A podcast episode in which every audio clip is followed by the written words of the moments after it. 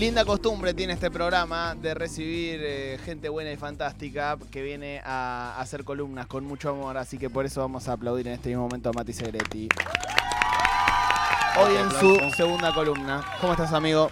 Estoy muy bien. Insólitamente feliz. ¿No viste cuando no Wow. entendés muy bien por dónde sucede, pero sucede? ¿Cuál es la trampa? Ese ¿Qué va a pasar? Claro. Ese es el momento en el que tenés que dejar de hacerte Sí, preguntas. no trates de entenderla, Bueno, disfrutar. Surfearla, ¿no? Como surfear esa. Está bien. No, Sí. no hay nada eh, que un montón de preguntas existenciales puedan darte mejor que esto que tenés, que es una felicidad in- eh, inexplicable. Total. Sí, estu- estuve buscando, ¿viste? Como alguna explicación, ¿viste? Mala idea. El- la astrología, como en mi sistema de ideas, no entra mucho. Claro. Estoy como medio impermeable a eso, pero estuve googleando a ver qué Mm. pasaba. que decían las amigas astrólogas.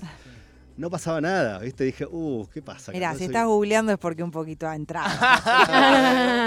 Bueno, sí, sí. De curioso, de curioso. Eh, hablaremos de animalitos y literatura. Animalitos y literatura.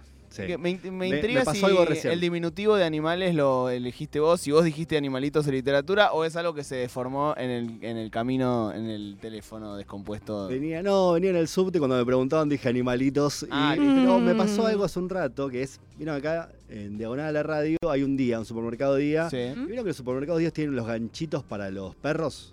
no sabía. No. ah, claro, La para que puedas. Para que eh, puedas sí. enganchar la correa. Ah, mira. Y estaba ahí un pequeño caniche, saltando, tratando de llegar a algún lugar solo, ¿no? Estaba ahí atado, tratando de arrastrar su, su- tierra para llegar a algún lugar. Y empezaron a, juntarse personas a- para hablar del caniche. Como de quién será, mirá cómo está desesperado, ¿no? Y cada vez eran más las personas. En un momento sale el dueño del caniche y le dice, es mío. Entonces se comió un cúmulo de puteadas, como, ¿cómo lo vas a dejar acá? Te vamos a sacar Tanto la tenencia. Uh, Algo de eso, ¿viste? Y el chabón dije, pero entró nada más a comprar algo, ya, ya venía. No, pero sos un irresponsable. Bueno, agarró su caniche y se fue caminando. Mi pregunta es, ¿cuál es el vínculo de ustedes con los animalitos? Mi, el mejor. mi vínculo es el mejor, eh, los amo. Jamás en mi vida le diría a un tipo que es un irresponsable por dejar a su caniche afuera de un supermercado. Total.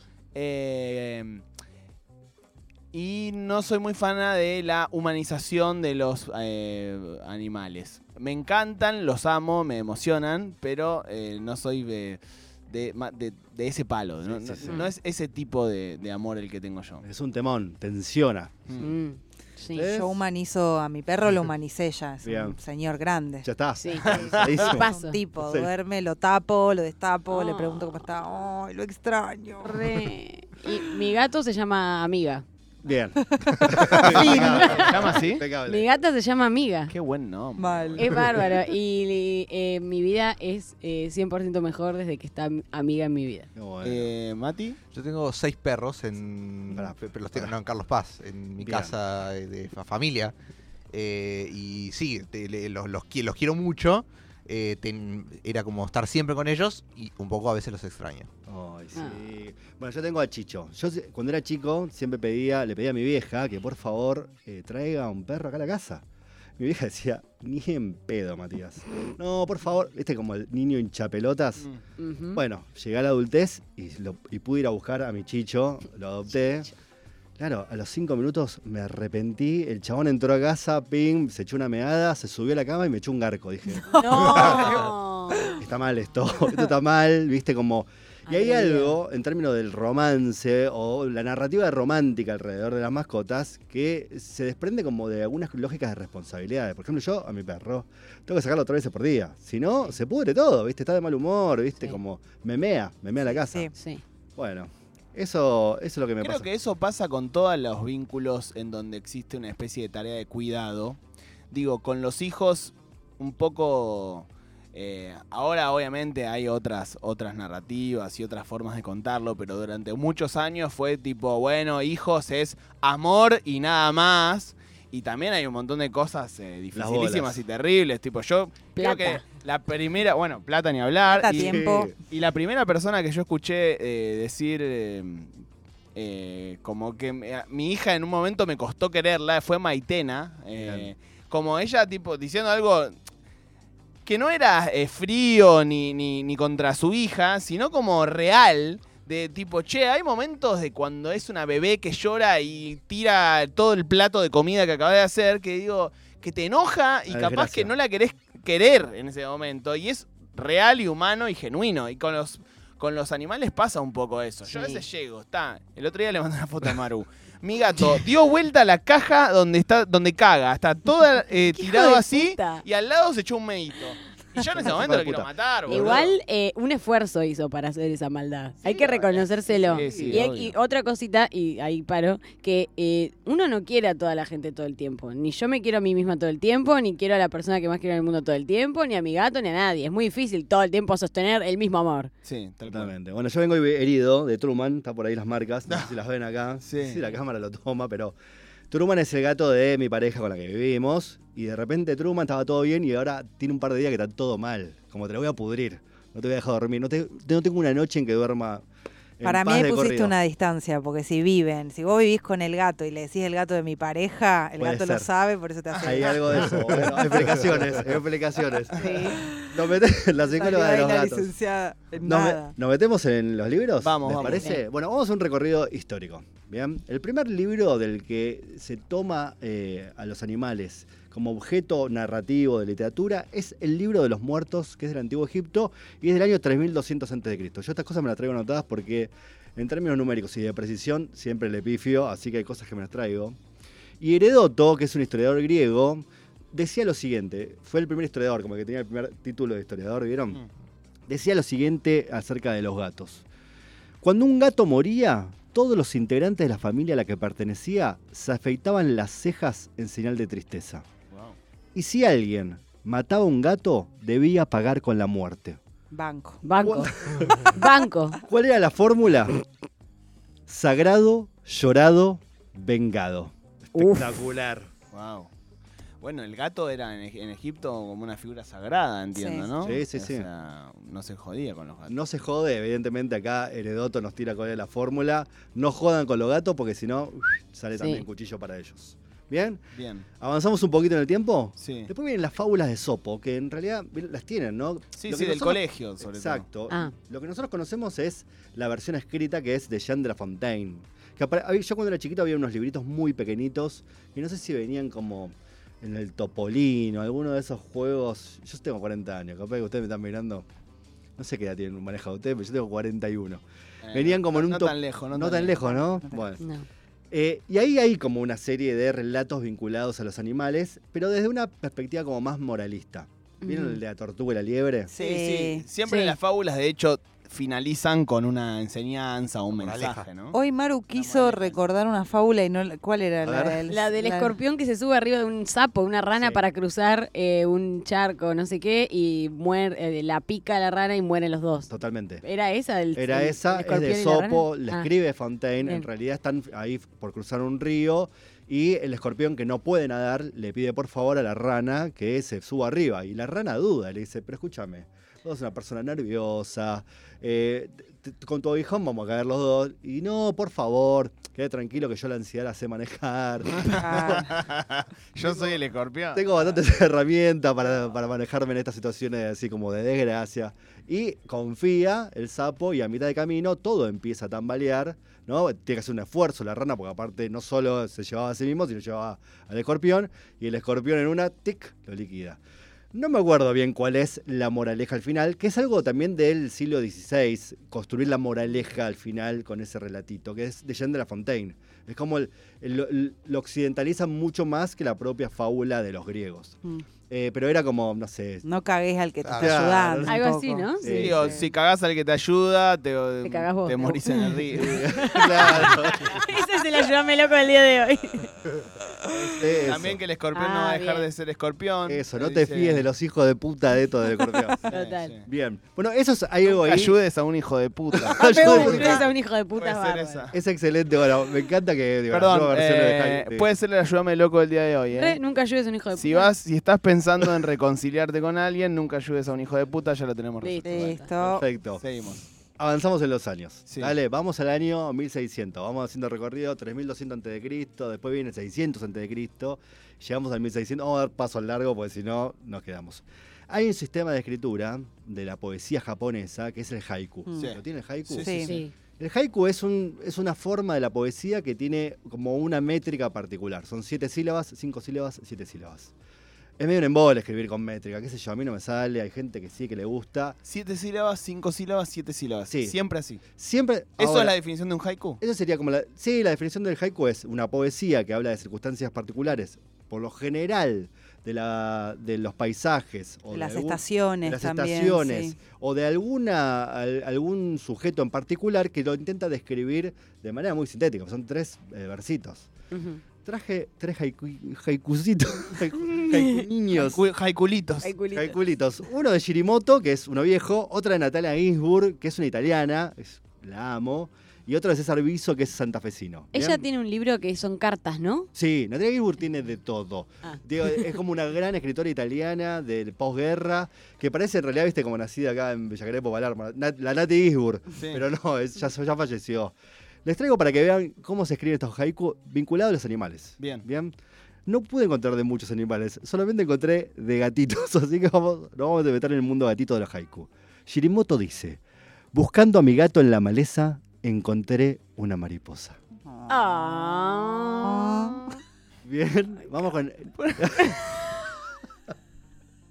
En vez de un aplausómetro puede ser un ternurómetro.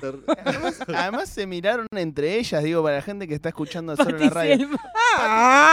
Pat y Selma hicieron un contacto visual, giraron la cabeza unos grados hacia sus hombros. Es una peli de terror lo que estás Hicieron- viendo. Ah, De ahora en más hagamos esa, esa voz. Ese es.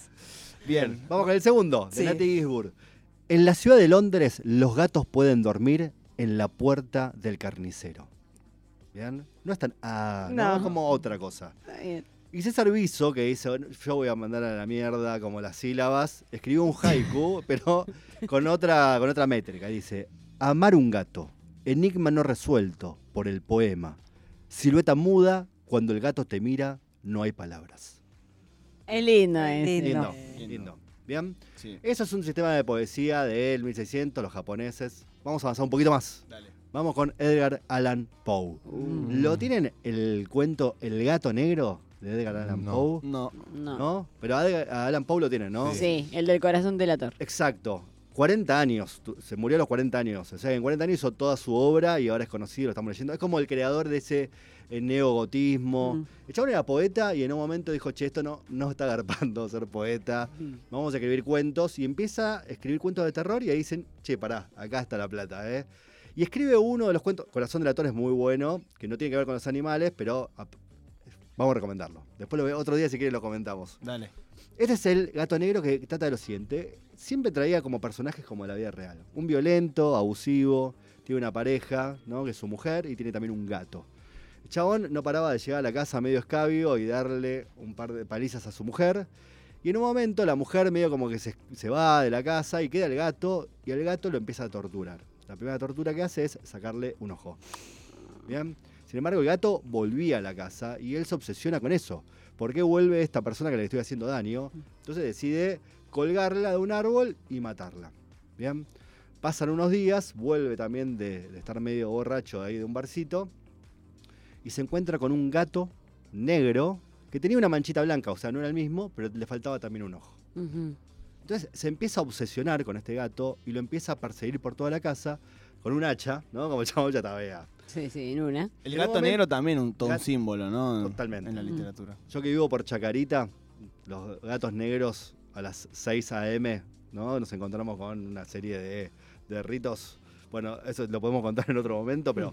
Hay algo ahí también en términos de ritos ancestrales vinculadas sí. a otro sistema de ideas como sagradas, pero de otro que no es necesariamente el occidente, que utilizan los animales para algunas cosas. Bueno, Sí. volvemos a la historia. Volvemos. Vuelve a la historia, aparece ese gato negro con una manchita blanca y con un, le falta un ojo. Entonces el chabón dice, es este hijo de puta que volvió.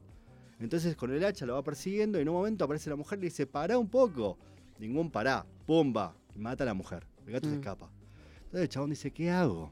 Entonces agarra a la mujer, rompe una pared, la mete atrás de la pared a la mujer y termina de poner como todos los ladrillos y qué sé yo. Empiezan como los, la policía a decir, ¿dónde está esta mujer? ¿Viste? Los vecinos empiezan a decir, che, desapareció, no me acuerdo ahora el nombre. Margaret. Empezaron, Sí, sí. ¿Dónde está Margaret? Y entonces llegan los policías a investigar qué pasa. Entonces revisan la casa, van al sótano donde estaban estas paredes nuevas, pero los investigadores no, no ven nada. Y de repente, de una pared se empieza a escuchar un aullido. Mm. Miau, miau. Entonces los policías dicen, ¿hay un gato acá? No, no, no puede ser. Miau, miau, miau. Vienen los investigadores, rompen. Estaba el cadáver de la mujer y sobre la cabeza del cadáver de la mujer, el gato negro. Ah, se me puso la piel de gallina. Amo. Alan Poe. Sí, sí, es un hijo de puta Alan Poe. Así que, bueno. En resumen. Nunca ¿Listo? ayudes a Alan Poe. Nunca ayudes a Alan Poe. la semana pasada hablamos de terror. Sí, No, Sí. Hace, hace 15 o hace 20, no me acuerdo. Sí. Bueno, este lo podemos meter ahí, ¿eh? Sí, re.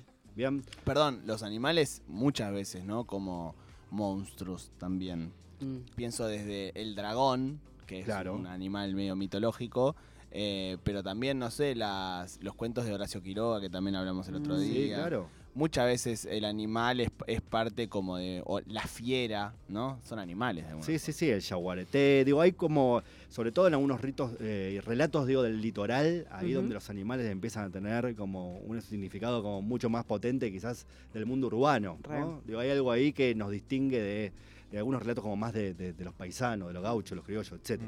Vamos, vamos a meternos en el siglo XX. Bien, y después cerramos en el siglo XXI. Paul Oster lo tiene en el de, bueno, Sí. Trilogía de Nueva York, etcétera. Escribió un Leviatán, libro. ¿no? ¿Cómo? Leviatán. Leviatán, Mm. famoso, el tipo guionista, creo que es director de cine también. Sí, no sí. eso, pero digo, bastante conocido. Escribió un libro que se llama eh, Tombuctú.